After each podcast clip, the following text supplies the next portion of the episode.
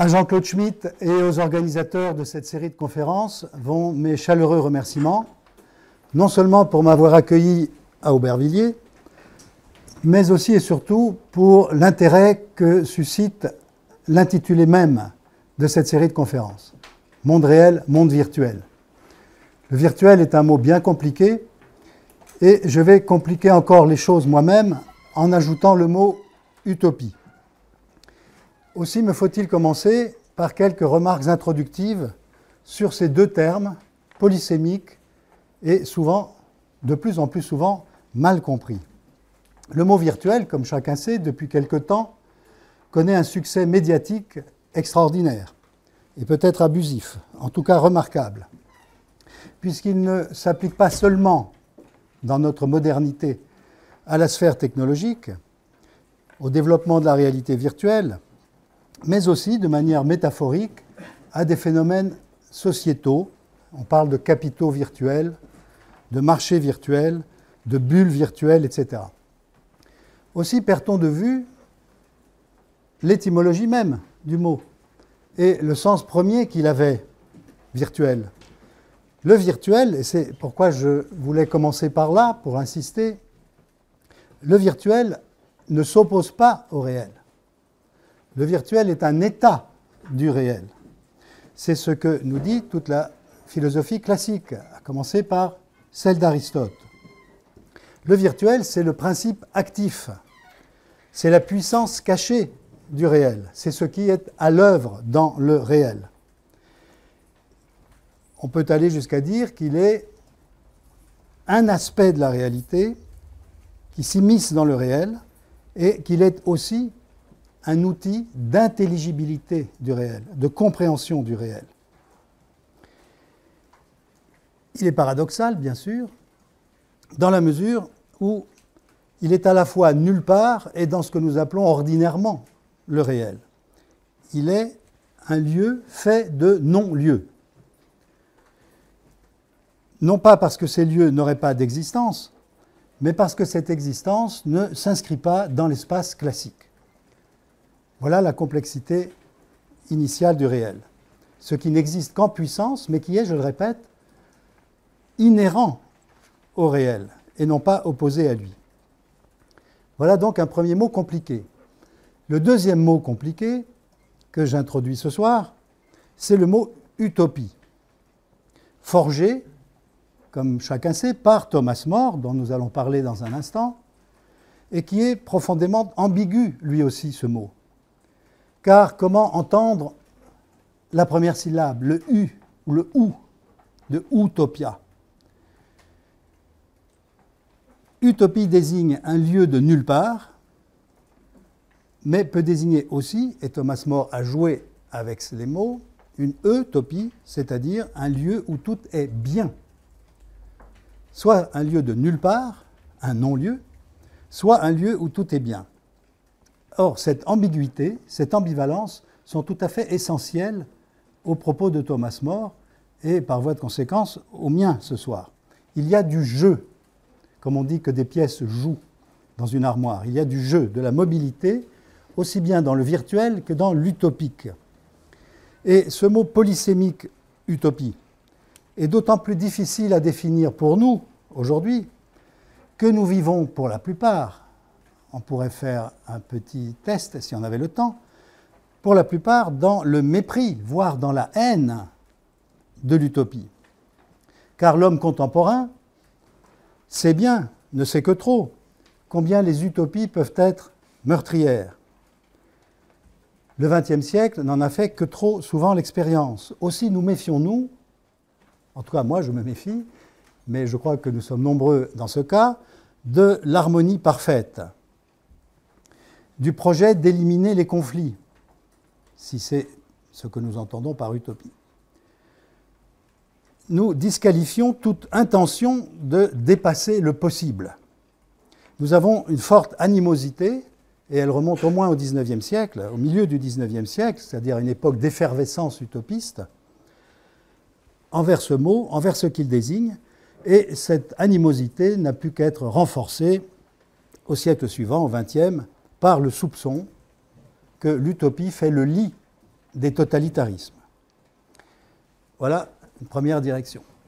Deuxième direction, d'un autre côté, l'utopie a, eu et a toujours une visée émancipatrice.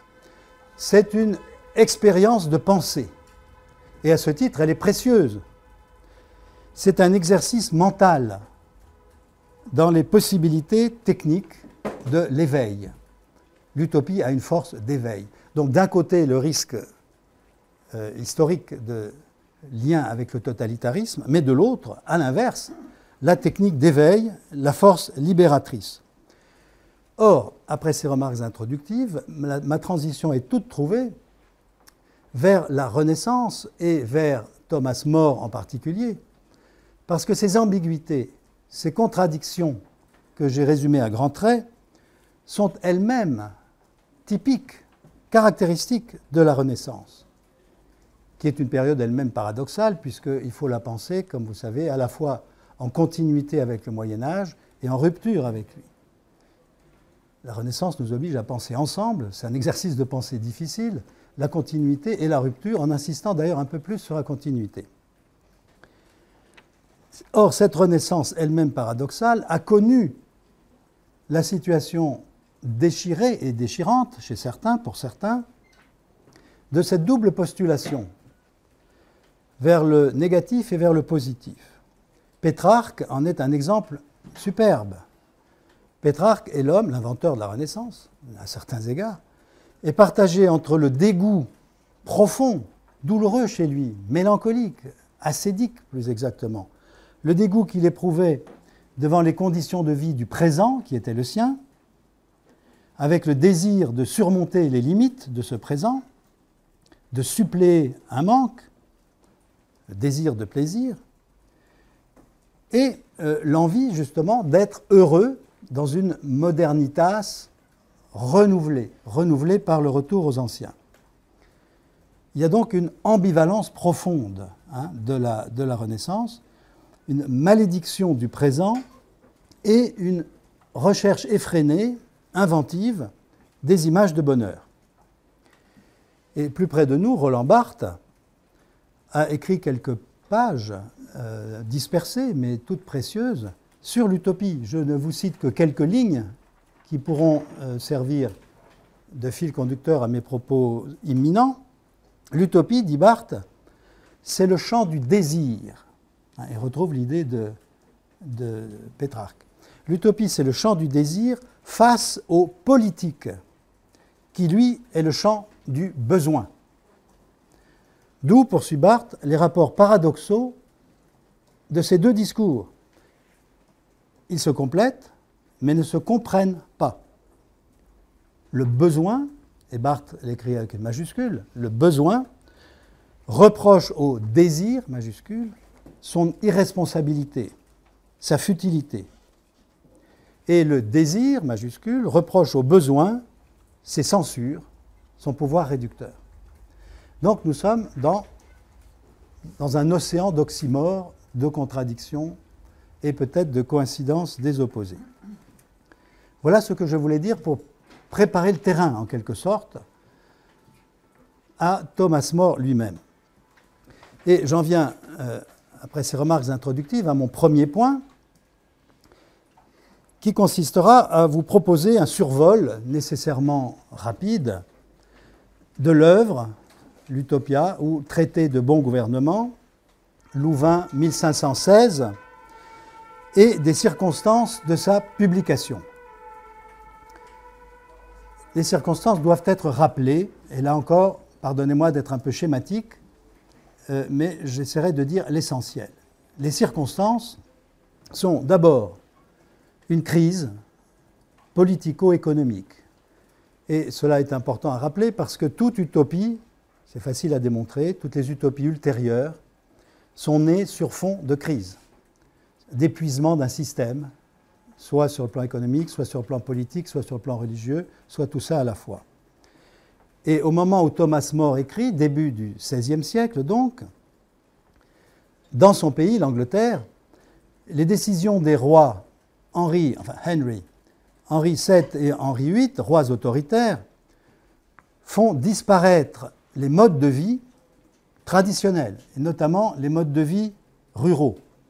C'est euh, l'épisode que certains connaissent des enclosures, enclosures, c'est-à-dire euh, le phénomène par lequel les propriétaires terriens s'approprient des terres auparavant vouées à l'usage collectif. D'où des conséquences épouvantables euh, pour les moins riches. Chômage, oisiveté, vice qu'entraîne oisiveté, comme dira euh, Thomas More lui-même. Ça, c'est le fond économique et politique. L'arrière-fond culturel sur lequel il écrit, je le résume, résume, lui aussi à grands traits, c'est bien sûr celui de l'humanisme, qui voit apparaître de profondes transformations dans la rêverie même, qui voit le relatif abandon des millénarismes antérieurs, en particulier évidemment médiévaux, qui cède la place à de nouveaux modèles. Hein, il n'est plus question de table ronde, où l'idéal de la table ronde est, est, oublié par la plupart, pas par tous, mais par la plupart, négligé par les humanistes. D'autres modèles surgissent, et parmi ces modèles, l'utopie, justement. Au même moment encore, toujours dans le contexte, se précise l'expansion du monde, l'agrandissement du monde, les grandes découvertes qui jouent un rôle clé pour la compréhension de l'utopie de Thomas More. Christophe Colomb, Amerigo Vespucci, surtout, qui est nommé dans l'utopie de More. C'est le moment aussi, sur le plan culturel et social, où l'imprimerie, faut jamais oublier l'effet prodigieux qu'a pu avoir l'imprimerie, l'imprimerie a pour effet de substituer le monde du livre au livre du monde. De nouvelles structures mentales sont évidemment la conséquence de euh, l'invention de Gutenberg et de quelques autres.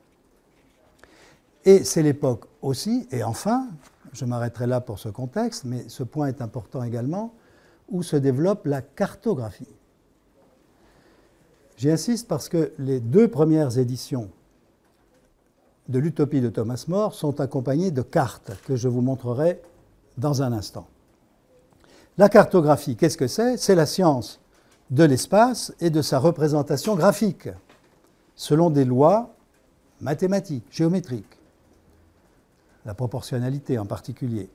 Elle se développe au XVe siècle et elle a pour objet de représenter de manière normée l'espace en trois dimensions sur un plan à deux dimensions. Elle simplifie avec des règles précises un réel désorganisé. La cartographie est une démarche ultra rationnelle, comme l'utopie.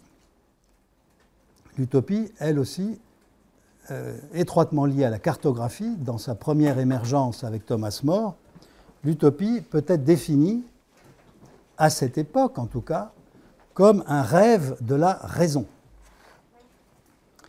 Et c'est ce rêve de la raison auquel Thomas More va donner consistance d'une manière énigmatique et, euh, disons pour faire vite, géniale.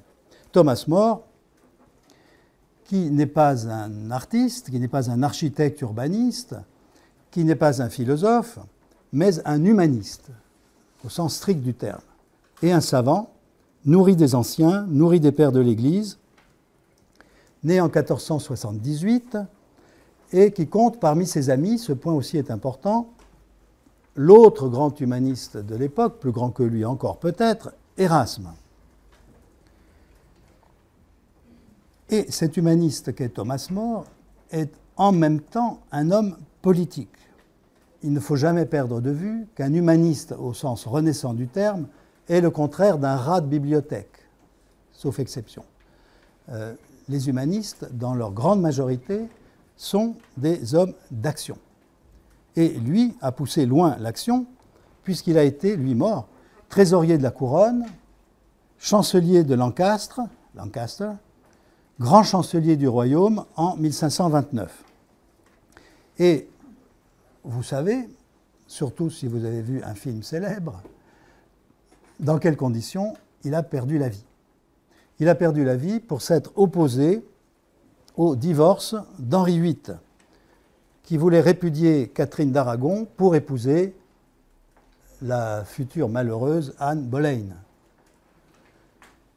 Et euh, c'est l'opposition de Thomas More à l'acte de suprématie, c'est son titre officiel, acte de suprématie qui confirmait le divorce, confirmait la nouvelle union et faisait du roi le chef suprême de l'Église anglicane, c'est cette opposition qui a valu à mort une année d'emprisonnement, un jugement pour haute trahison et la décapitation le 6 juillet 1535.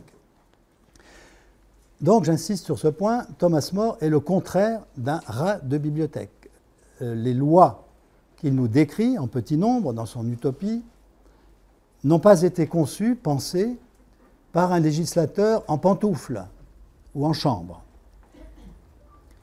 mais par quelqu'un qui, nourri de grec, invente le mot, il est l'inventeur du mot utopie, désignant une île perdue dans l'océan, quelque part entre le Nouveau Monde, nous sommes à l'époque des grandes découvertes, entre le Nouveau Monde et l'Ancien, quelque part du côté de Ceylan. Mais j'ai tort de vous dire cela parce que la recherche des réalia est euh, un contresens quand on s'intéresse à l'utopie. Vous savez, chercher où était l'Atlantide, euh, d'ailleurs c'est un ancien directeur d'études dans cette école qui a écrit un livre magistral sur le sujet, sur les Atlantides. La, recherche des réalia, des, endroits précis où se situent des lieux de fiction, est quelque chose d'assez enfantin en réalité. Mais l'important est que le mot même utopie se désigne comme invention et désigne l'ouvrage qui porte ce titre comme une invention, inventio, comme une fiction. Thomas More, avant même qu'on ait lu la première page de son livre, suffit de lire le titre, nous conduit en fiction, avant de nous introduire dans euh, la construction politique et sociale de son ouvrage.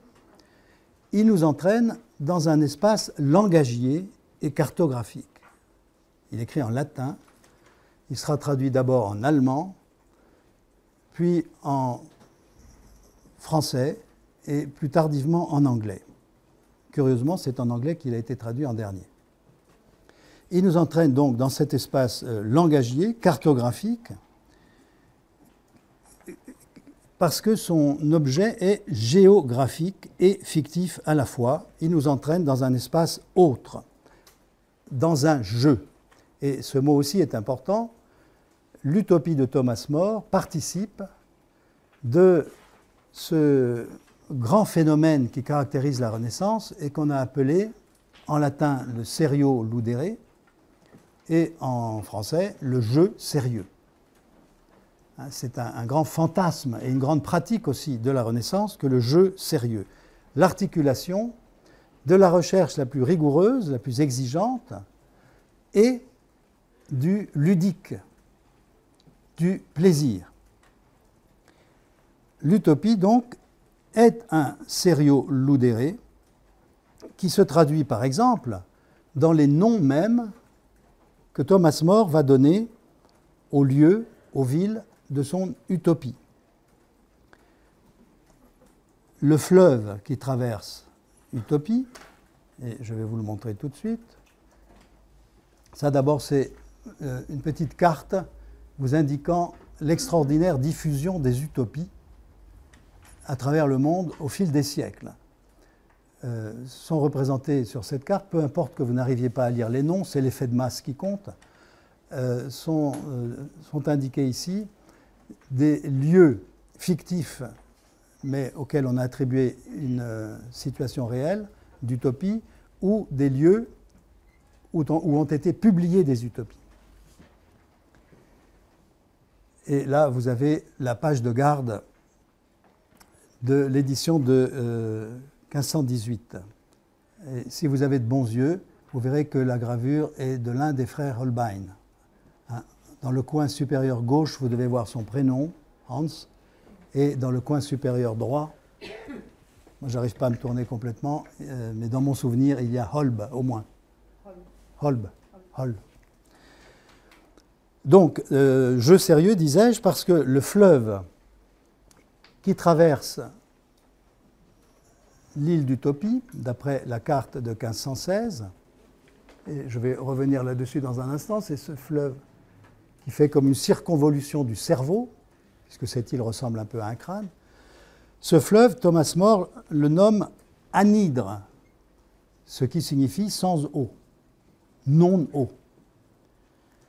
Et dans les textes d'accompagnement, dans tout le paratexte, et il est riche, qui entoure l'utopie de Thomas More, on trouve quantité de plaisanteries de ce genre. Le ton de l'ouvrage est aussi plaisant que sérieux, ce qui donne un effet de vertige par moment. Il s'agit de donner au texte un statut de fiction poétique tout en captant l'attention et le rire au besoin, même si c'est un rire parfois inquiet, du lecteur. Il s'agit à la fois de dire et de dire que ce n'est peut-être pas vrai. Il s'agit de cheminer sur deux voies, non pas opposées, mais complémentaires. Thomas More ne nie pas que son discours est un référent réel, mais il ne le décrète pas, ne l'affirme pas non plus, hein, car ce serait un mensonge. Il suspend, époquet, il suspend la question de la référence entre réalité et irréalité. Il met entre parenthèses la question de savoir si c'est de l'imaginaire ou du vrai. Ce qui, évidemment, complique sérieusement l'interprétation de ce voyage, car il s'agit bien d'un voyage, un voyage vers un non-lieu, un transport. C'est plus un transport qu'un voyage d'ailleurs. C'est un mouvement, et il faudrait, comme lui le dire en grec, une métaphore. Vous savez que le sens initial de métaphore, c'est transport. Et si vous allez à Athènes et si vous voyez un camion de déménagement passer devant vous, vous verrez écrit dessus métaphore. c'est troublant. Hein. Voir passer une métaphore sur quatre roues. Eh bien, cette métaphore, et la métaphore joue un rôle euh, capital dans, dans, le texte de Thomas More, cette métaphore au sens initial, étymologique, c'est d'abord un mouvement. C'est le mouvement qui nous fait passer de là où nous sommes, ce que nous appelons le réel, l'Angleterre, l'Europe en tout cas, vers un non-lieu. Et nous ne savons pas avec précision quand s'effectue le passage. Aussi faut-il, et ce sera le cas de toutes les utopies ou presque, que le lieu du non-lieu, le lieu utopique, soit signalé par une interruption, une démarcation nette, un blanc, un arrêt de la continuité du parcours. Et c'est exactement ce qui se passe dans le récit de Thomas More, puisque le fondateur de l'île d'Utopie, de la cité d'Utopie, nommé lui-même Utopus, a eu comme geste initial et violent de creuser l'isthme. En haut, vous avez l'Europe. En haut, c'est nous. Mais il a creusé l'isthme qui rattachait autrefois cette terre au continent. Il en a fait une île en creusant un isthme. Et les frères Holbein, ils ont gravé tous les deux, qui ont réalisé le frontispice du, du petit livre, ont, comme vous voyez, dessiné à l'horizon de l'image les terres européennes, les nôtres, marquant une distance difficilement franchissable, franchissable mais difficilement, qui inscrit dans la réalité terrestre la parole qui fait être. Et c'est à travers cet isthme que nous arriverons dans la métaphore politique qu'est l'utopie. J'ajoute aussi, tant il est important de considérer Thomas More comme un humaniste au sens plein du terme, que son ouvrage, L'utopie ou Traité du bon gouvernement, est étroitement lié à un autre ouvrage célèbre, celui-là même de son ami Erasme, à savoir l'éloge de la folie. Vous vous souvenez peut-être qu'Erasme, dans sa lettre d'introduction, cite nommément son ami. J'ai pensé d'abord, en nommant mon livre Encomium Moriae, l'éloge de la folie, c'est le titre original, Encomium Moriae, j'ai pensé d'abord, dit Erasme à Thomas More, à ton propre nom de Morus, qui lui aussi est voisin de celui de la folie. Ah, ça, ce sont des plaisanteries entre amis humanistes. Tu es, fou. Et ces deux amis s'étaient demandé dans un échange de lettres où trouver la sagesse. Et ils avaient répondu Nusquam, nulle part. Nulle part, c'est la première apparition de l'utopie. Ce nusquam latin, ce nulle part, ce non-lieu qui n'existe pas, euh, où l'on pourrait trouver la sagesse, va devenir, traduit en grec, par Thomas More, l'utopie. Si bien que l'utopie de More est la jumelle, à bien des égards, ou la cousine, de euh, la Moria, de l'éloge de la folie d'Erasme. Alors que se passe-t-il dans cet ouvrage euh, que je vais survoler rapidement pour ceux qui ne l'auraient pas en mémoire? C'est un ouvrage en deux livres, d'inégale longueur et euh, d'inégale visée. Le premier livre est un dialogue philosophique à plusieurs personnages. L'un se nomme Hitlodé, H-Y-T-H. Il est fictif, c'est un voyageur fictif, un ancien compagnon d'Amerigo Vespucci, et les deux autres sont historiques. Thomas More lui-même, qui parle dans son propre livre, et le cardinal Morton. Leur débat porte sur les situations euh, et les conséquences gravissimes créées par les enclosures. Ils débattent des nouvelles, des nouvelles idées économiques qui ont donné le coup de grâce à l'économie naturelle, traditionnelle, que connaissait l'Angleterre, au profit d'une économie marchande, au profit du capitalisme commercial, fondé sur l'industrie urbaine. Et cette partie, toute cette première partie, est violemment critique de la réalité présente de l'Angleterre. C'est pourquoi on l'appelle souvent une dystopie, un mauvais lieu. Et à cette dystopie s'oppose, c'est une structure en diptyque, le second livre, deux fois plus long, qui euh, va nous donner le fonctionnement idéal, réputé idéal, réputé parfait, de la société rêvée par Thomas More.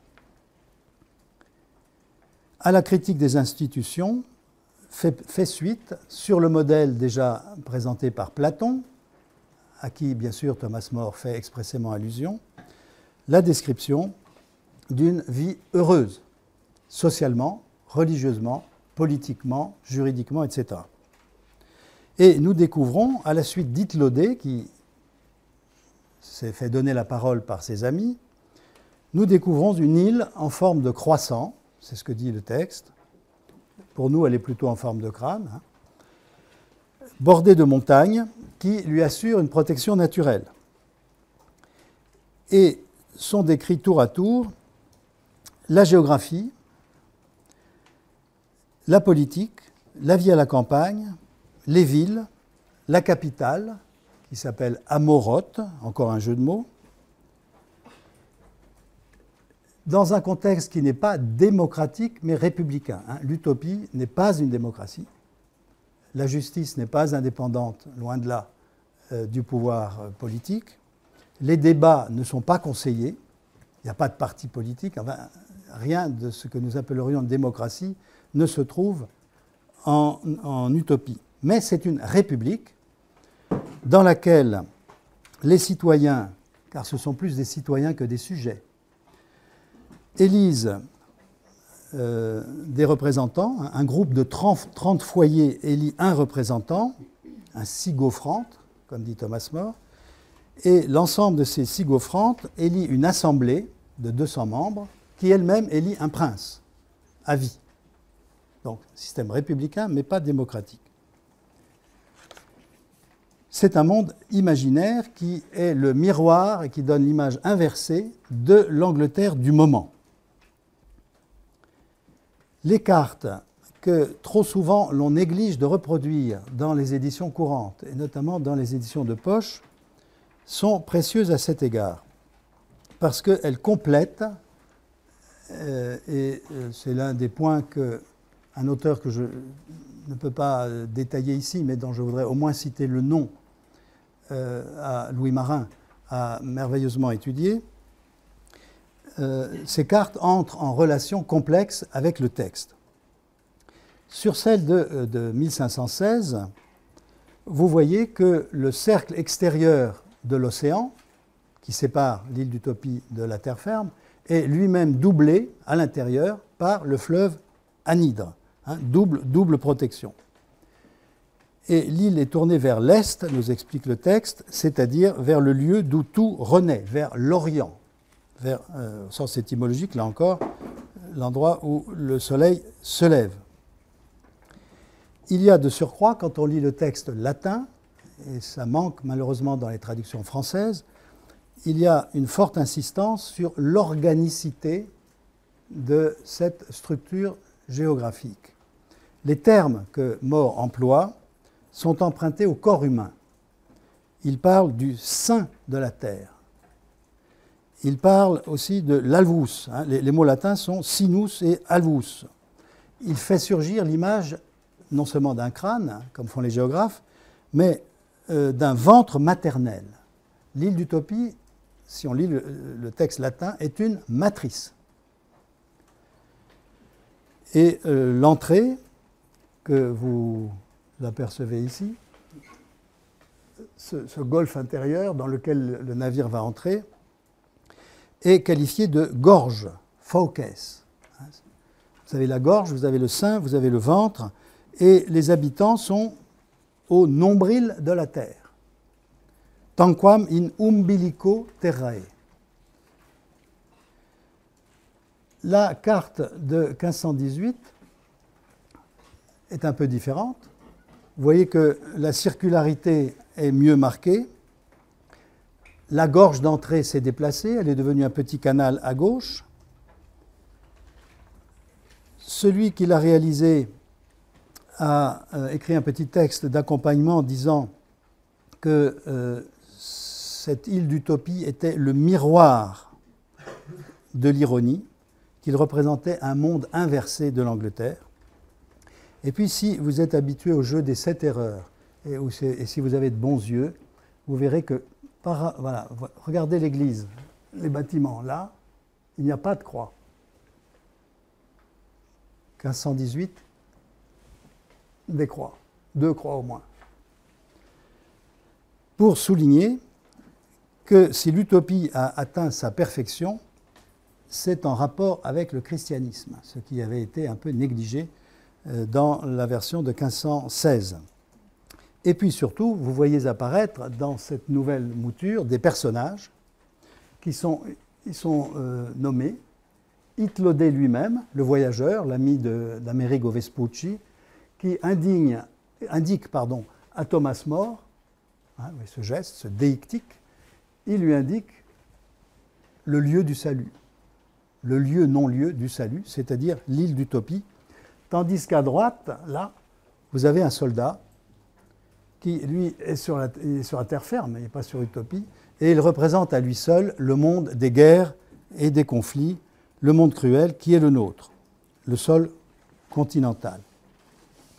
Alors dans cette île, dont je ne peux pas vous donner une description complète, euh, tant il est vrai que mon propos est simplement de vous mettre en appétit pour lire ou relire Thomas More, dans cette île, la description du système de vie nouveau est extrêmement poussée. Équilibre démographique, quand il y a trop d'habitants dans une famille, on les transpose dans une famille déficitaire, société patriarcale, régime moral assez strict, adultère puni d'esclavage, récidive de mort, c'est quand même rude, ça risque de perturber l'équilibre démographique.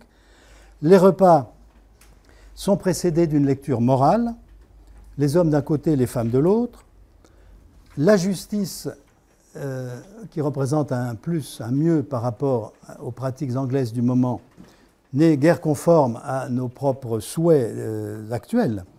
Elle se veut morale et impartiale, mais il n'y a pas de défenseur. Hein, la justice est dans la tête du prince. La guerre n'est tolérée que pour défendre la paix, bien sûr. La diplomatie, la ruse, la tolérance religieuse euh, prime.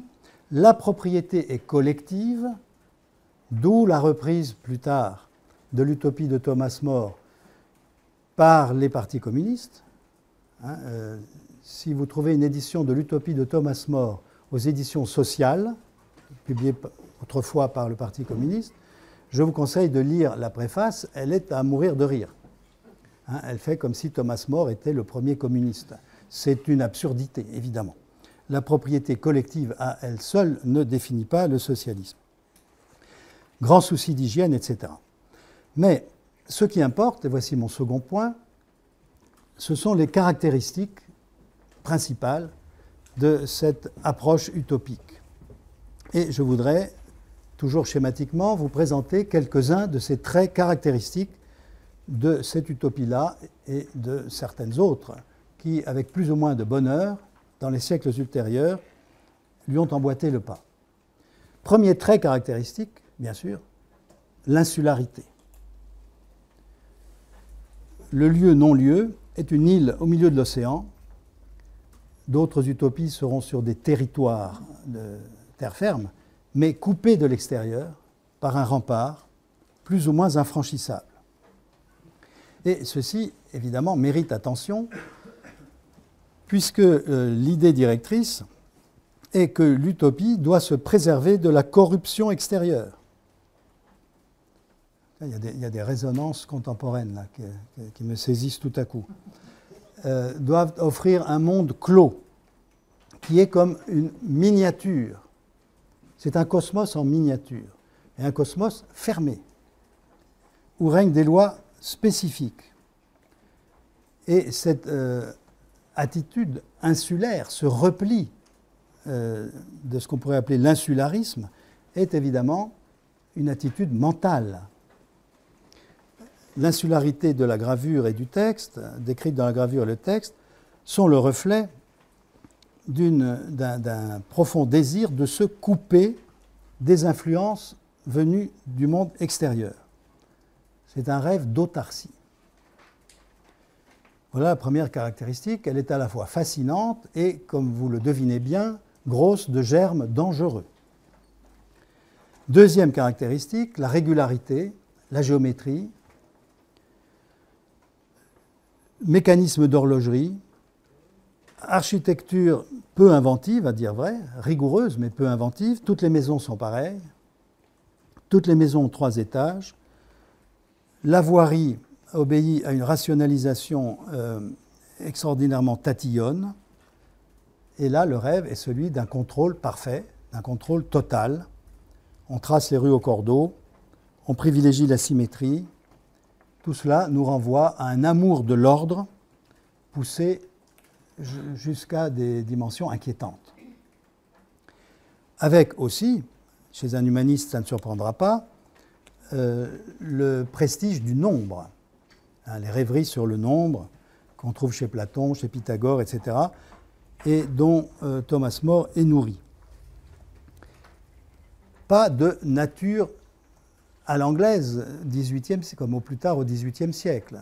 Pas de jardin à l'anglaise dans l'utopie de Thomas More, mais une nature domestiquée, inféodée à la ville, hein, l'urbanisme prime tout, une nature géométrisée, si je puis dire, apprivoisée.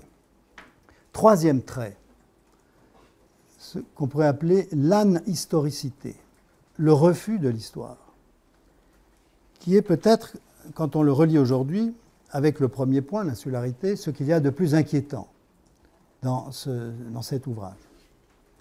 Mais vous verrez que je tempérerai tout à l'heure mon inquiétude.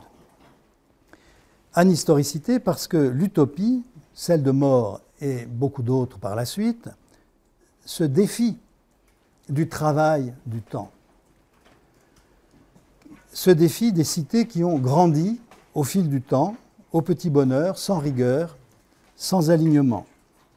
Aussi, l'utopie n'a-t-elle pas de passé Elle a juste un, moment fondateur, celui que je vous ai dit, quand Utopus euh, crée l'isthme et sépare l'île du continent. Il y a un refus de l'évolution. L'utopie ne devient pas, elle est. Elle est dans un présent définitif. Elle ne peut pas changer, et si elle changeait, ça ne pourrait changer qu'en pire, puisqu'elle a atteint un, degré de perfection. Donc elle n'a en réalité ni passé ni avenir. Elle est à l'abri du temps. Redoutable fantasme. Et du coup, la législation, l'ordre ne naissent pas de l'histoire, ne sont pas le produit d'une construction historique. Ils tombent du ciel, ils sont tombés d'Utopus. Comme plus tard, euh, bah, Big Brother, par exemple, qui lui a écrit, enfin, dont l'auteur a écrit une dystopie, a la même idée. C'est Big Brother qui euh, a imposé un ordre dystopique. Quatrième trait caractéristique, je passe plus vite là-dessus, l'uniformité sociale. Les citoyens sont certes tous égaux, mais ils sont aussi unanimes. Et Garaki n'est pas, si je puis dire, unanime. Garaki s'écarte de la voie tracée par ce qui est censé être la volonté générale. Tous ont une même conviction, sont tendus vers un même objectif. Les différences les divergences n'ont pas l'occasion de travailler. C'est pourquoi ce n'est pas du tout une démocratie. Et évidemment, il n'y a pas de parti politique. La surveillance est étroite, le dirigisme strict, la contrainte omniprésente. On mange à telle heure, on se marie à tel âge, on a tant d'enfants, et pas à n'importe quel moment, au moment prescrit par la loi, les repas se prennent obligatoirement en commun, etc. Cinquième caractéristique, c'est la plus connue, c'est celle qui a donné lieu au plus grand nombre de malentendus, le mépris de l'argent, le mépris de l'or. L'or et l'argent, en utopie, servent à fabriquer des pots de chambre. ce qui est une anticipation de ce que dira Freud à sa manière plus tard.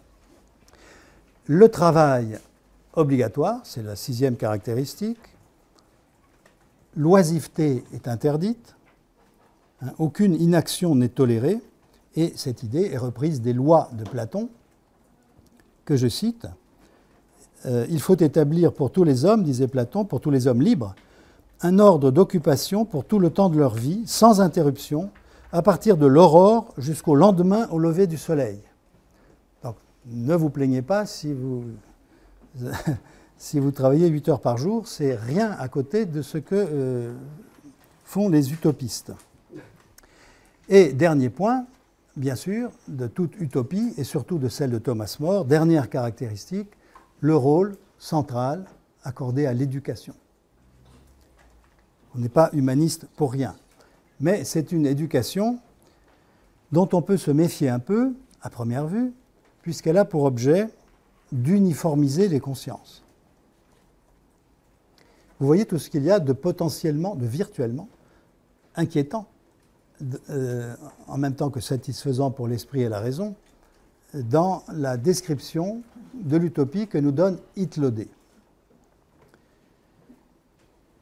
Armé de ces considérations, je peux en venir à mon troisième et dernier point, c'est-à-dire la question de l'héritage laissé par Thomas More et des multiples interprétations que son texte énigmatique a suscité. L'héritage, bon ça c'est une carte, une autre carte d'utopie, qui n'a rien à voir avec les précédentes, vous voyez, faite par le grand cartographe Ortelius. Une gravure pour vous rincer un peu l'œil, euh, représentant le début de la discussion entre les protagonistes. Le texte lui-même, eh bien, cher Raphaël, décrivez-nous cette île, nous vous en prions instamment. Alors ils entrent, ils, vont déjeuner, entrons et mangeons, nous prendrons le temps qu'il faudra.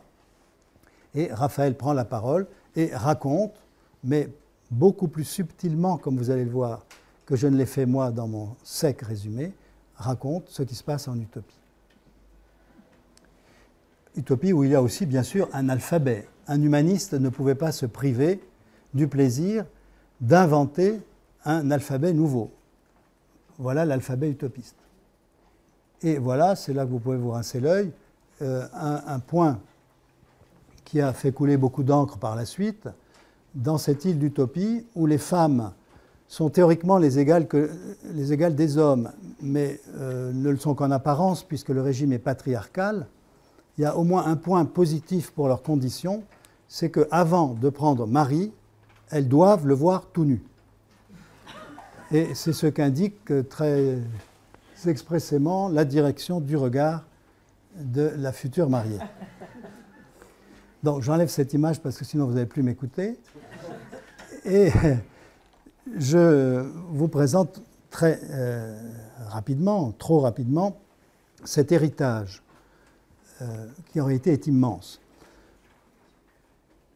La première utopie intéressante, qui est à mes yeux, qui est suivie, celle de Thomas More, c'est évidemment celle de Rabelais, 1535.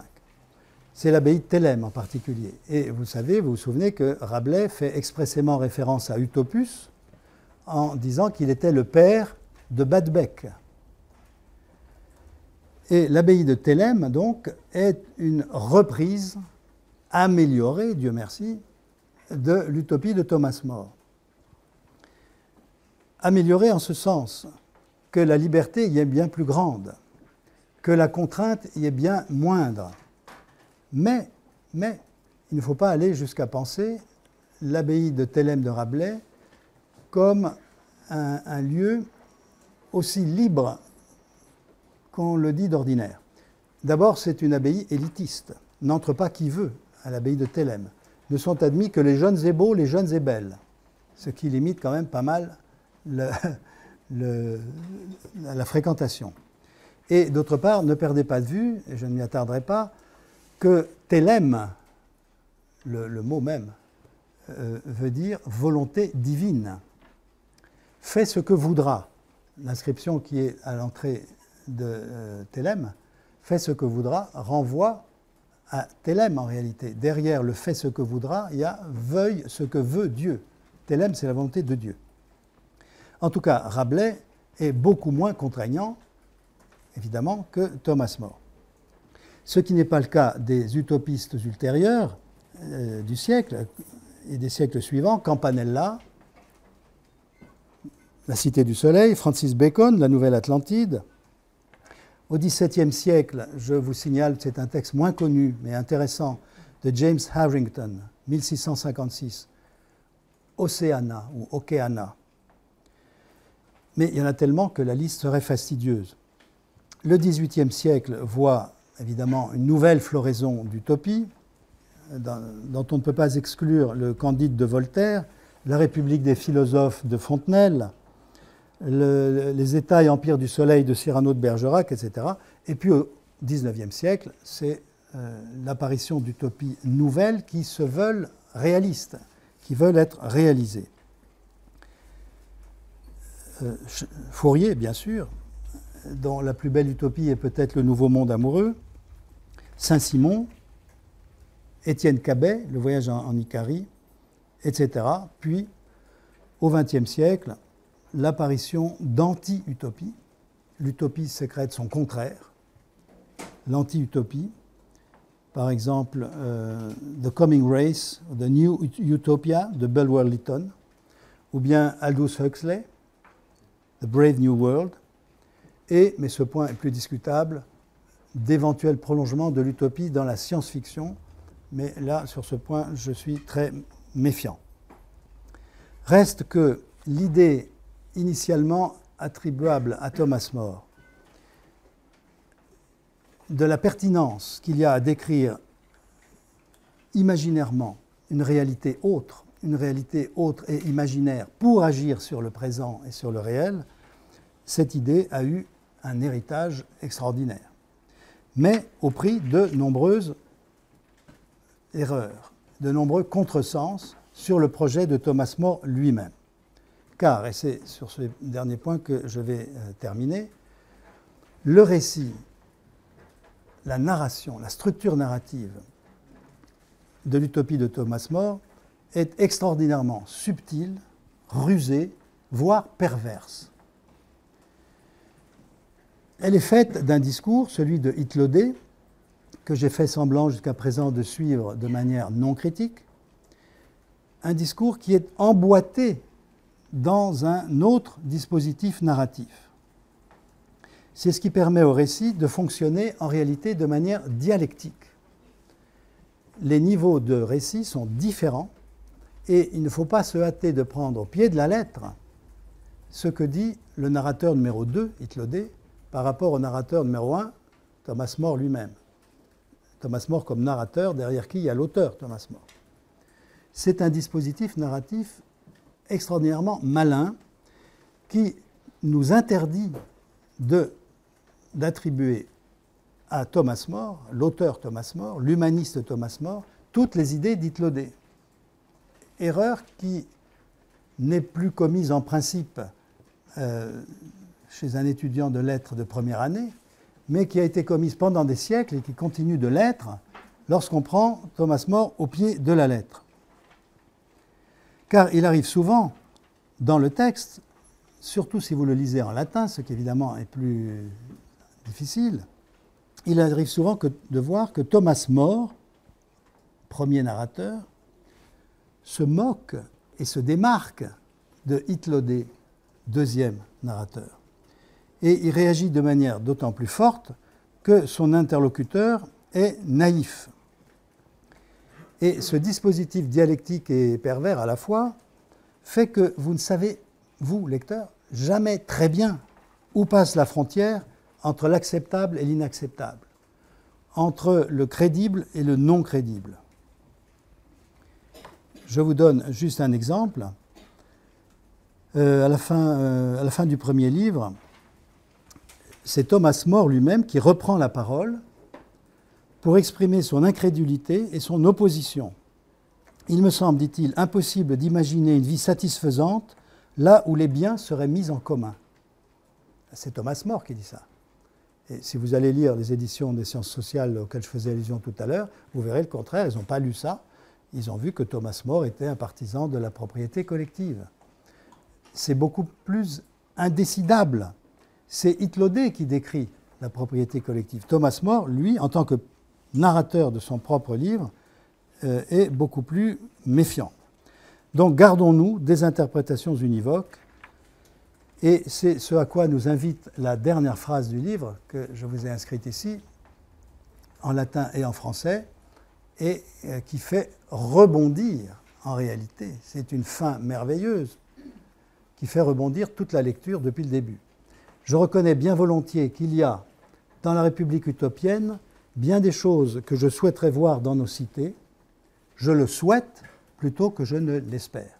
Optarim verus quam sperarim. Donc vous voyez que Thomas More joue sur la différence entre le vœu et l'espoir. Ce à quoi il se réfère, c'est à une force virtuelle, mais en étant conscient de toute évidence des limites, des dangers, dont j'ai signalé quelques-uns au passage, que comporte cette île euh, d'utopie et son système politico-économique décrit par Hitlodé. Donc attention aux interprétations univoques. Et il y en a une foule. Vous pourrez lire des essais expliquant que c'est un texte platonicien, que c'est un texte évangélique, que c'est un message socialiste avant la lettre, que c'est euh, un projet de réforme euh, d'un homme d'État, ni plus ni moins, que c'est un essai de philosophie spéculative, etc., etc. Il est impossible à qui lit le texte de près, et je répète, de préférence en latin ou dans une très bonne traduction, il est impossible de se ranger à une ligne de lecture unique.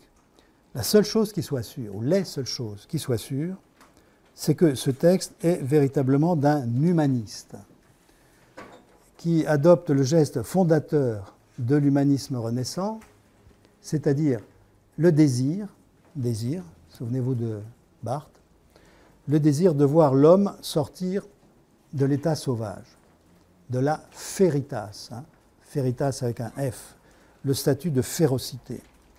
Sortir l'homme du statut de bête brute qui confond le droit et la force.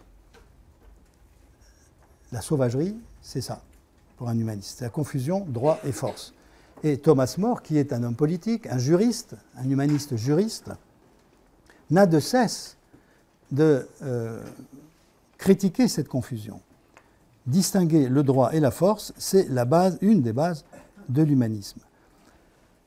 Afficher le droit naturel comme cœur de l'humanité, en quoi il rejoint d'ailleurs Aristote et l'idée aristotélicienne de la filia, de l'amitié qui porte les hommes les uns vers les autres.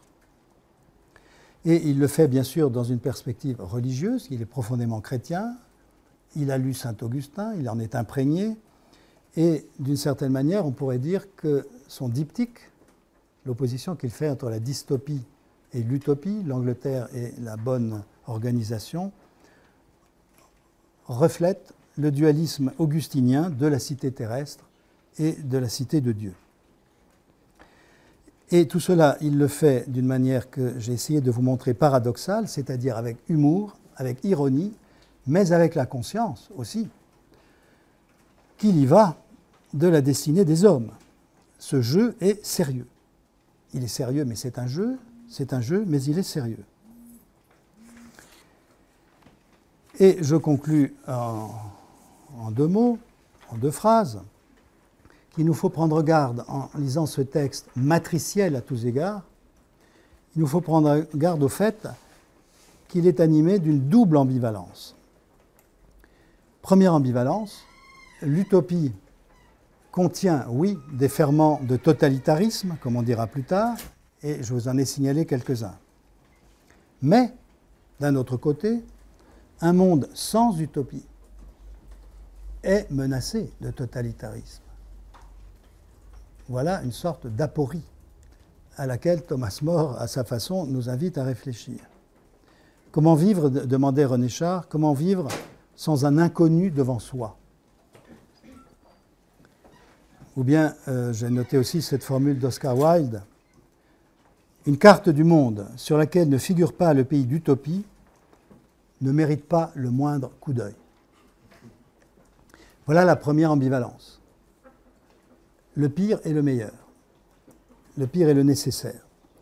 Deuxième ambivalence, plus philosophique, celle-là, si vous voulez, l'utopie de Thomas More et les utopies ultérieures, nous pouvons les penser comme, des doubles du réel. C'est une expression que j'emprunte à Clément Rosset, les doubles du réel. Mais cette euh, utopie qui est un double du réel, est-elle de l'ordre de l'imaginaire ou est-elle de l'ordre de l'illusoire? Elle navigue entre les deux.